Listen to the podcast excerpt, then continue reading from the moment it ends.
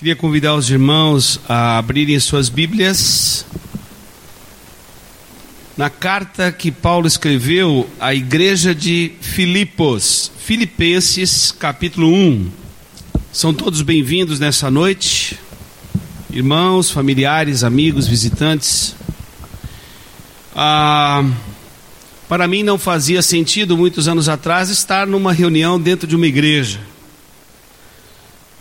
Eu não imaginei que eu estaria um dia no Evangelho. E quando fui e abracei o Evangelho, eu ouvi esse chamado de maneira bem radical. Porque eu achava que ser religioso bastaria. E com a minha herança católico-romana, sendo descendente de padre, eu achei que a religião ela ia ter algum lugar, algum espaço de alguma maneira na vida da pessoa. Mas era apenas um conceito de religiosidade.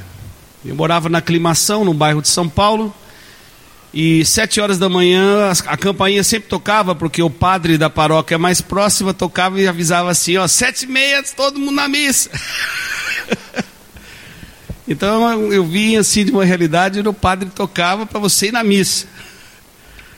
Não fazia sentido ir lá, porque eu achava que aquilo não tinha nada a ver com a minha vida, com a minha realidade.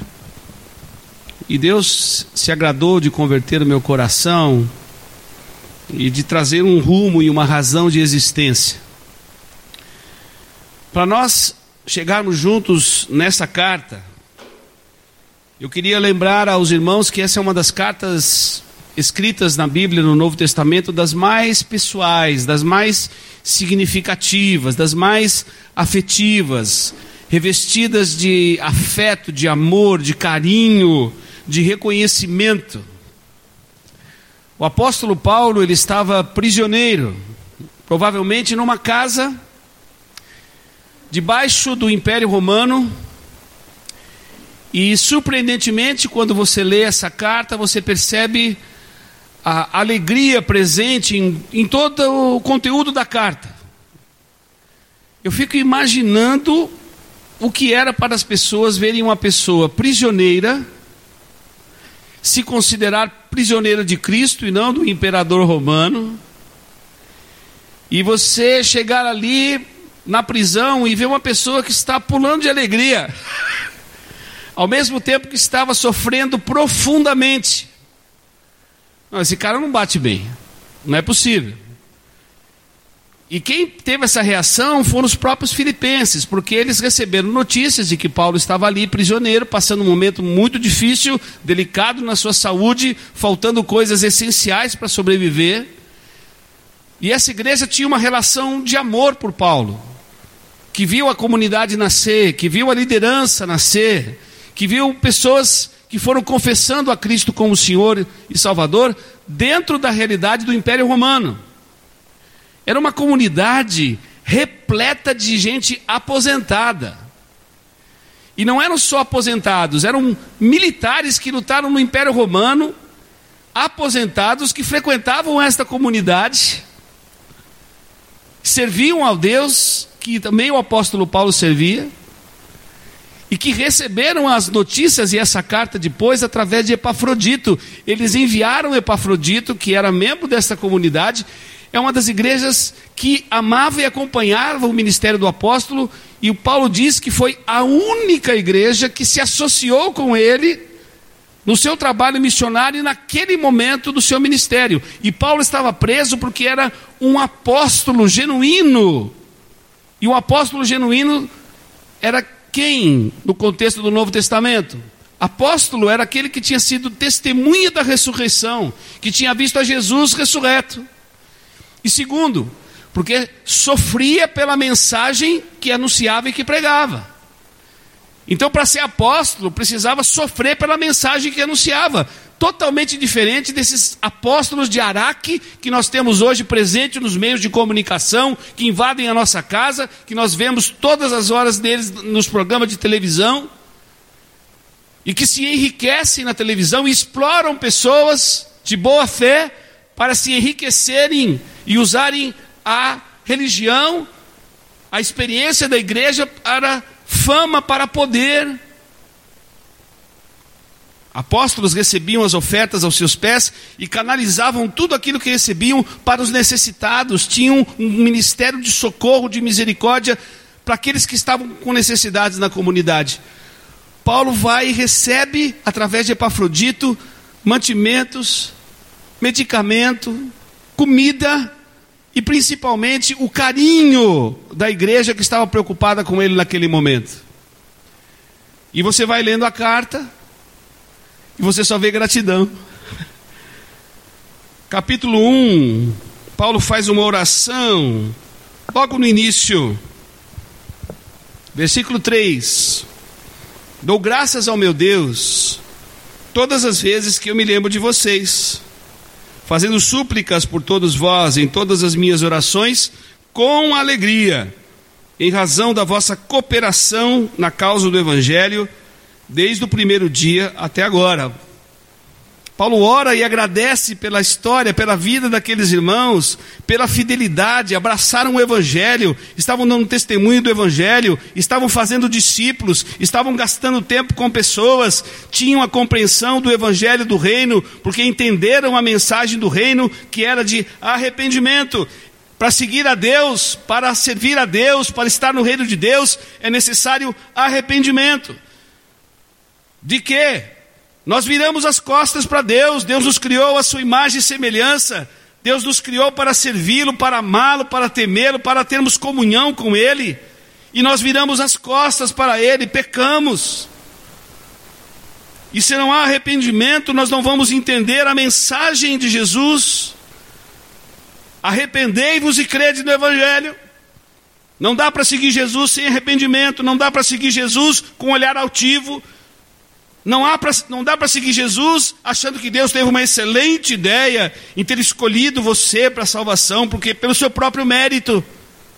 Não, eu e você somos pecadores, eu e você temos um coração idólatra. Ninguém aqui quer servir a Deus, eu não quero servir a Deus, você não quer servir a Deus, não há quem busque a Deus, não há quem o entenda. A inclinação do nosso coração é fazer algo totalmente diferente daquilo que Deus tem proposto para nós. Porque nós temos um coração idólatra. A igreja não é formada de anjos, não somos seres angelicais, somos seres humanos.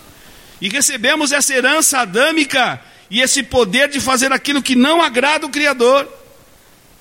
Enquanto você não se arrepende, enquanto você não reconhece a necessidade de mudança de vida, você não vai se tornar um seguidor de Jesus Cristo.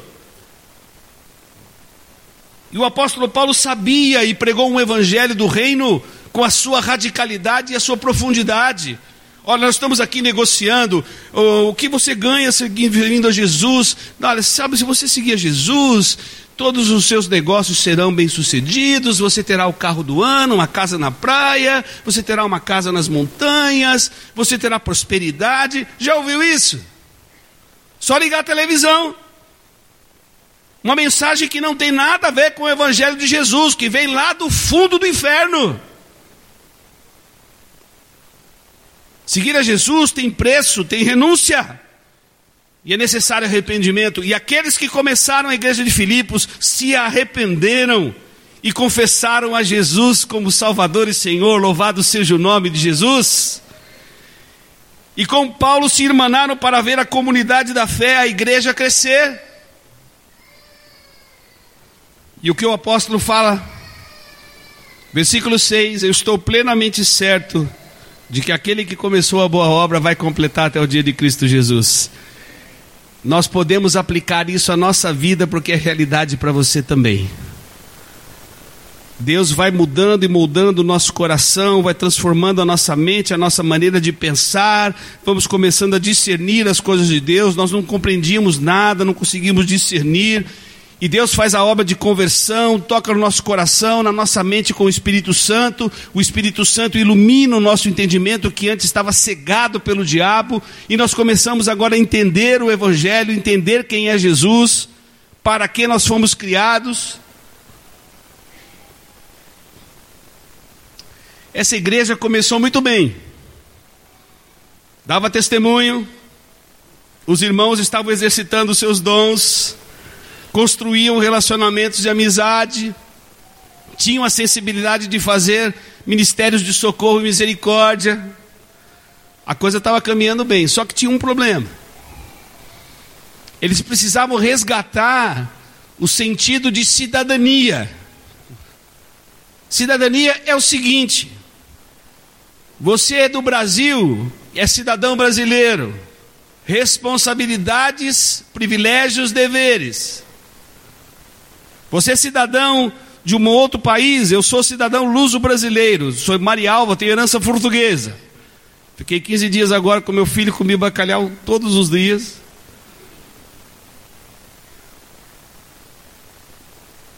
Opa, nós somos cidadãos. Mas esse conceito de cidadania nós não temos, é só olhar o Brasil. Somos omissos, não participamos dos destinos da nação, não estamos presentes na vida da nossa nação. Achamos que tudo que está acontecendo aí não tem nada a ver conosco, que somos uma espaçonave que estacionou aqui na terra, que não temos responsabilidade nenhuma onde nós estamos colocando, não entendemos o Evangelho. Deus nos colocou para sermos sal e luz do mundo, para sermos cidadãos responsáveis com a nossa nacionalidade, nossa nação, mas Paulo precisava relembrar aqueles irmãos que eles eram cidadãos também de uma outra pátria que nos aguarda, louvado seja o nome do Senhor. E ele traz esse conceito para um povo que sabia o que significava ser cidadão do Império Romano. Versículo 27. O apóstolo Paulo escreve a esses irmãos dizendo: Portai-vos de modo digno do evangelho de Cristo, para que quer eu vá e vos veja, quer esteja ausente, e ouça acerca de vocês que vocês estão permanecendo firmes num só espírito, combatendo juntos com uma só alma, pela fé no Evangelho. E que em nada vocês estejam atemorizados pelos adversários. Para eles isso é sinal de perdição, mas para você de salvação, isso vem de Deus. Pois por amor de Cristo, vos foi concedida não somente a graça de crer nele, mas também de sofrer por ele. Vivam de modo digno do Evangelho de Cristo. Para de ficar representando. Quer ser ator, quer ser atriz, procura teatro, coreografia, dramaturgia. Nós não iludimos a Deus com o nosso jeitão de crente. Ah, vamos lá uma vez por semana, batemos cartão, damos a nossa contribuição uma vez por mês, nos tornamos membros de uma instituição eclesiástica, está tudo certo. Vivam de modo digno desse evangelho. Vocês estão identificados com Jesus, vocês estão identificados com a cruz. Há um preço para estarmos identificados com a cruz. É por isso que eu e você não podemos ficar insensíveis quando vemos agora, ali na Síria e em outros lugares, uma mãe pendurada, enforcada, com seus filhos pendurados do lado, porque são identificados com a cruz do Senhor, debaixo do cristianismo, e têm morrido, entregado a sua vida por amor a Jesus. Louvado seja o nome do Senhor. E nós aqui no Brasil, no bem bom, 45 milhões de evangélicos, a pergunta é se somos cristãos. Se nós realmente renunciamos os direitos sobre a nossa vida, porque Deus tem todo o direito de dirigir a minha vida e a sua vida. Ele não está lá, coitadinho, estou à porta e bato, olha, dá uma chance para mim, eu quero fazer parte da sua vida. Deus te criou, a imagem e semelhança dele, e ele tem todo o direito de conduzir a sua vida, a sua história. E Paulo diz: vocês precisam viver de maneira cidadã. Vocês são representantes de Deus aqui na terra. Vocês são os pequenos cristos, os seguidores do Senhor Jesus. Então não estranhe que eu estou preso aqui. Não estranhe que eu estou aqui sofrendo por causa do Evangelho. Olhe esse combate que eu estou tendo e vivam também na proporção, na profundidade, na radicalidade deste Evangelho. Por quê? Porque nos foi concedida a graça não somente de dizer que cremos no Evangelho, mas foi concedida a graça de padecermos, de sofrermos pelo Evangelho. Tem um preço. E há países onde a perseguição religiosa é intencional, não há liberdade para nos reunirmos, não há liberdade para cultuarmos a Deus. E se você soubesse que haveria a chance de morrer, de seu filho morrer num culto público, você não deixaria o seu filho sair de casa e vir a essa reunião. Os cristãos não podem se reunir, os cristãos não podem caminhar junto. E nós temos esse privilégio e não entendemos muitas vezes a dimensão da cidadania e de responsabilidade que nós temos. Mas é o que estava acontecendo o que na comunidade? O que estava acontecendo na igreja? A igreja começou bem, estava caminhando direitinho, estava servindo a Deus nos ministérios, mas começa a haver divisão no corpo de Cristo. Paulo chama atenção no capítulo 4, versículo 2, de duas senhoras, Evódia e Sintique, que ocupavam uma posição de liderança na igreja. E uma estava dizendo uma coisa da compreensão do, do que Paulo ensinou, e a outra estava dizendo outra coisa. E começou a haver divisão na comunidade. Duas opiniões, dois discernimentos do ensino do apóstolo Paulo, e Paulo diz: Eu rogo a você, Vódia, eu rogo a você, Cinti, que, que vocês pensem concordemente no Senhor. Por quê? João capítulo 17, a oração sacerdotal de Jesus. Eu e o Pai somos um, e o meu desejo é que vocês também sejam um, e preservem essa unidade. Para quê? Para que o mundo creia que tu me enviaste. Mas como dizer para uma, para uma sociedade que nós somos um povo unido, se o povo evangélico é o povo mais desunido e dividido que existe? Não conseguimos caminhar juntos. Quando não pensamos igual, mandamos uma pessoa para um lado, uma pessoa para o outro, começa uma igreja do outro lado da rua. E essa é a realidade no Brasil. 14 anos que eu tenho andado por esse país. E as igrejas vão dividindo, rachando, dividindo, achando, liderança, pastores, projetos personalistas, donos de igreja. Não, não é assim que o Senhor quer. Temos que aprender a andar juntos, temos que aprender a respeitar a obra de Deus na vida do nosso irmão, temos que reconhecer a importância do nosso irmão que foi criado com dignidade, que merece ser acolhido, que merece ser ouvido que precisa andar conosco, mesmo quando nós não pensamos igual. E o que Paulo diz? Capítulo 2. Visto que Cristo está presente em nós, visto que há consolação de amor, visto que há comunhão do Espírito, e que há um sentimento profundo de compaixão, Completem a minha alegria, para que vocês tenham o mesmo modo de pensar, o mesmo amor, o mesmo ânimo, pensando a mesma coisa. Tem que exercitar. Estou casado há 37 anos com a Carla. Não é fácil termos unidade e pensarmos uma mesma coisa numa mesma família. Imagine na igreja. Imagine na comunidade da fé, imagine na família com as nossas histórias. Viemos de lugares diferentes, heranças diferentes. Imagine como é que nós vamos conseguir preservar a unidade. Ah, não, eu não penso como aquela comunidade. Olha aquela igreja, o pessoal, uns um, um falam amém, outros não falam amém. Alguns batem palmas, outros não batem palma. Uns levantam para cantar, outros não levantam para cantar. Aqui é só coro, só música tradicional, erudita. Ali é só música contemporânea eu não concordo muito, então eu vou para o lugar. Vou para o lugar por quê? Porque você quer ser servido. Porque Deus está aqui como um garçom para satisfazer os nossos desejos, dar uma igreja que pensa como você pensa, que age de todas as formas que você concorda. Que você quer suco de laranja, tem suco de laranja, você quer suco de uva, tem suco de uva, você quer hino, tem hino, você quer. Como se nós, pastores, líderes da comunidade, estivéssemos aqui como garçons a serviço do Evangelho para servir vocês para tudo que vocês quiserem, para que nós queremos. Eu sou membro do corpo de Cristo, eu não sou só um pastor. Eu não estou aqui para ser servido. Nós estamos aqui para servir a Jesus, a igreja de Jesus, o rebanho é de Jesus, as ovelhas são de Jesus. e nós não temos o controle de nada.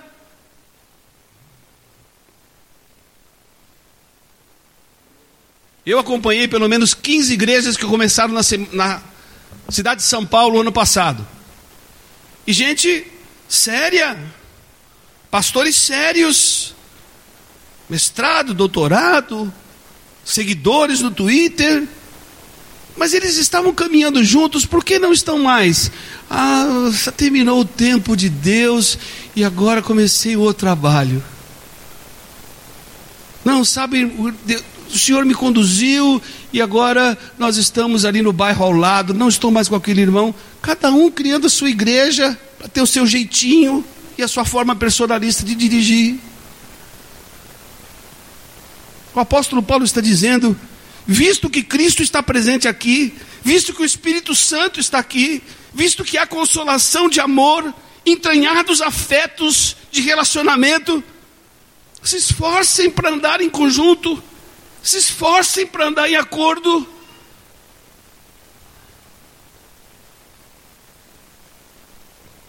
E o que Paulo diz?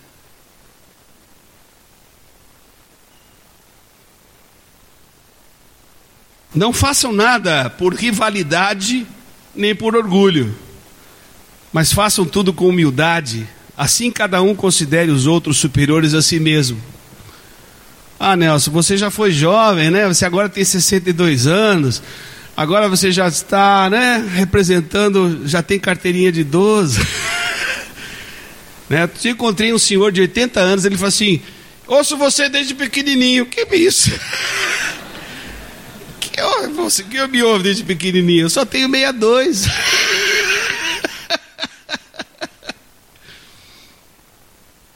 Mas como é que eu vou considerar? Quando eu me batizei, fui para uma igreja batista de herança leta, super tradicional. E eu chegava para o pastor e falava assim: Pastor, as decisões da igreja. Quando... Ah, não, nós já temos aqui uma liderança, temos uma liderança aqui. Mas quando que nós vamos ser ouvidos? Não, nós estamos aqui liderando. Falei, Pastor, a igreja é de, é de todos. É dos jovens, das crianças, dos adolescentes, dos solteiros, dos solteiros adultos dos idosos. Quem bola aqui o culto público? Ah, são dois ou três. Puxa, mas nós estamos na comunidade, nós também temos sensibilidade, nós estamos juntos na nossa expressão cultica. Não, mas vocês são jovens. Considere o seu filho superior a você mesmo. Filho, considere o seu pai superior a você mesmo. Valorize-o. Ouçam. Meu filho não está mais na igreja, mas ele nunca foi ouvido. E você prefere manter a sua opinião inflexível e perder o seu filho e deixar o seu filho sair da comunidade da fé. O que é isso? Depois caminhamos chorando porque os nossos filhos, porque os jovens não estão mais na comunidade.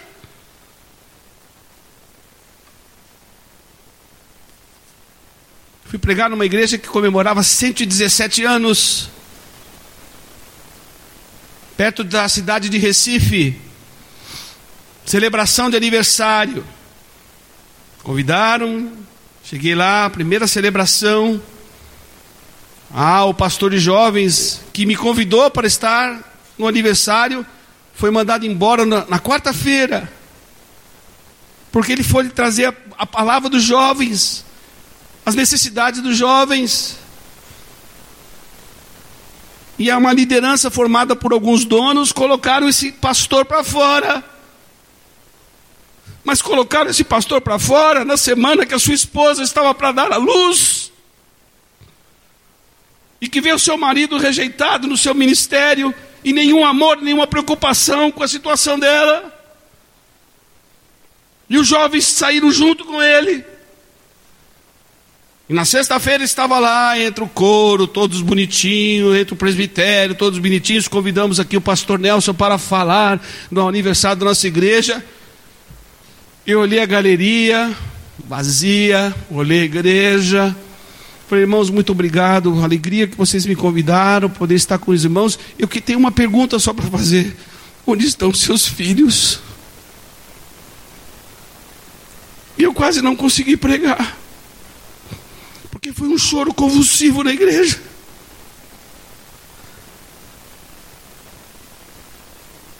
Há lideranças, há pessoas que abraçam as tradições e perdem os seus filhos por acharem que estão sendo fiéis a Deus, mas estão equivocados da maneira que tentam demonstrar essa fidelidade. E filhos que saem da comunidade porque não conseguem acolher aqueles da herança que, que trouxeram a herança para eles, que não respeitam pessoas mais experimentadas. E Paulo diz: considere seu irmão superior a você mesmo. Ajude o seu irmão a se tornar mais parecido com Jesus. Ajude o seu irmão a ser bem sucedido na vida cristã. Ajude o seu esposo, sua esposa, seus filhos a amarem a Deus, a temerem a Deus, a terem alegria de servir a Deus. Ah, como é que está a igreja aqui do lado? Ah, não é, não é a nossa igreja, eles estão lá, tem os problemas deles. Não. Quando você vê uma igreja onde há divisão, quando você vê corrupção no meio da religião, nós temos que chorar, sofrer e lamentar, porque existe uma igreja só. Uma só. E o sucesso, a bênção, a alegria do nosso irmão é a nossa alegria. A tragédia na vida do nosso irmão é tragédia para nós. E o que Paulo está dizendo? Andem concordemente no Senhor, se esforcem, ande na direção de quem pensa diferente. Faz o bolo de fubá, o cafezinho da tarde, chama para sua casa gente que normalmente você não interage na comunidade, vai lá, acolha, ouça. Reforce o seu compromisso com o seu irmão. Ah, mas aquele irmão enfiou a faca para mim, ele usou a palavra para me amaldiçoar, ele falou mais de mim. Vai lá e ofereça o perdão. Se reconcilie com o seu irmão. Anda na direção de quem não pensa igual. Por quê? Porque Cristo está presente, porque o Espírito Santo está presente, porque há entranhados afetos de misericórdia, porque o amor de Deus está aqui, e o amor de Deus, ele acolhe. Aleluia!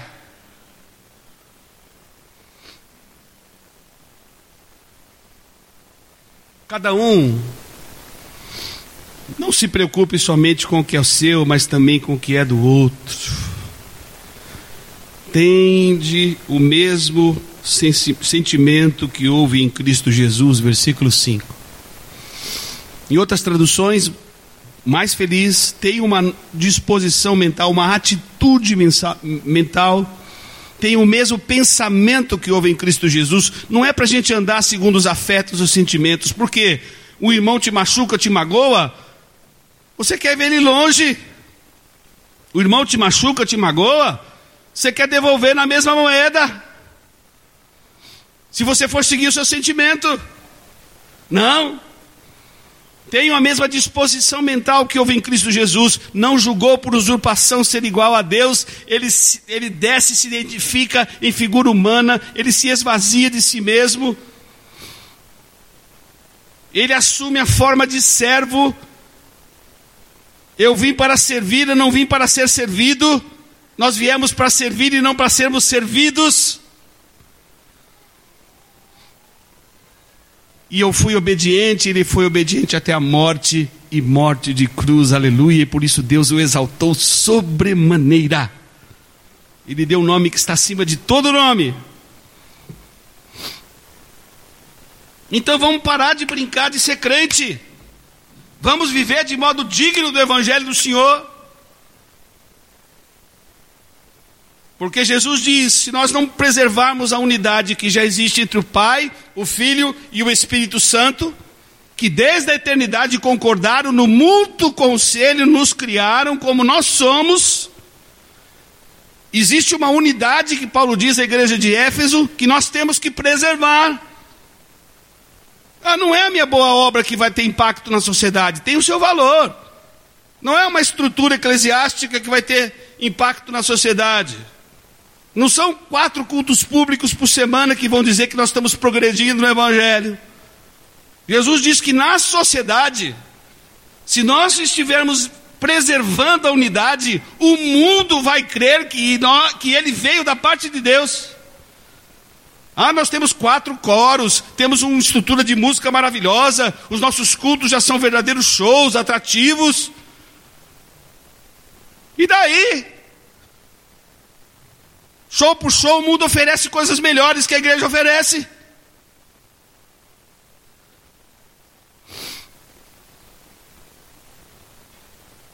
Paulo diz: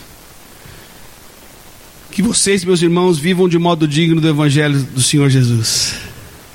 Se eu receber notícias da primeira igreja batista em Brusque, que as notícias que cheguem é: eles estão firmes, eles estão juntos, eles estão lutando com uma só alma pela fé no Evangelho.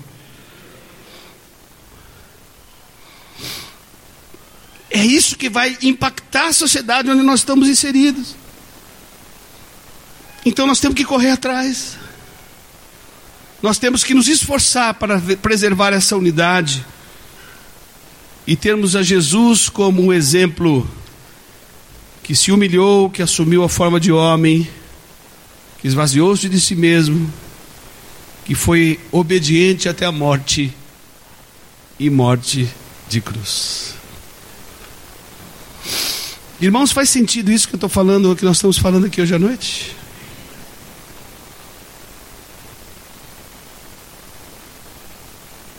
Nós não precisamos perder mais ninguém na igreja. Eu escrevi um livro sem igreja, lamentavelmente ele, ele terminou, eu não, te, não trouxe aqui. Mas chega de perdermos gente na comunidade. Chega.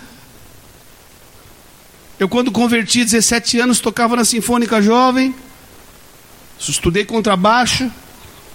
E quando chegava lá, músicos que saíram das igrejas evangélicas, que não foram acolhidos nas igrejas, porque a igreja não acolhe músico, não acolhe artista, acha que converteu tem que largar o mundo, o médico converte, não larga o mundo, o, o, o pedagogo converte, continua no mundo, mas o artista, quando se converte, tem que largar o mundo. Que teologia é essa? Que compreensão bíblica é essa? Como ouvirão se não há quem pregue, não terá testemunhas ali no meio? Nós não precisamos perder mais ninguém.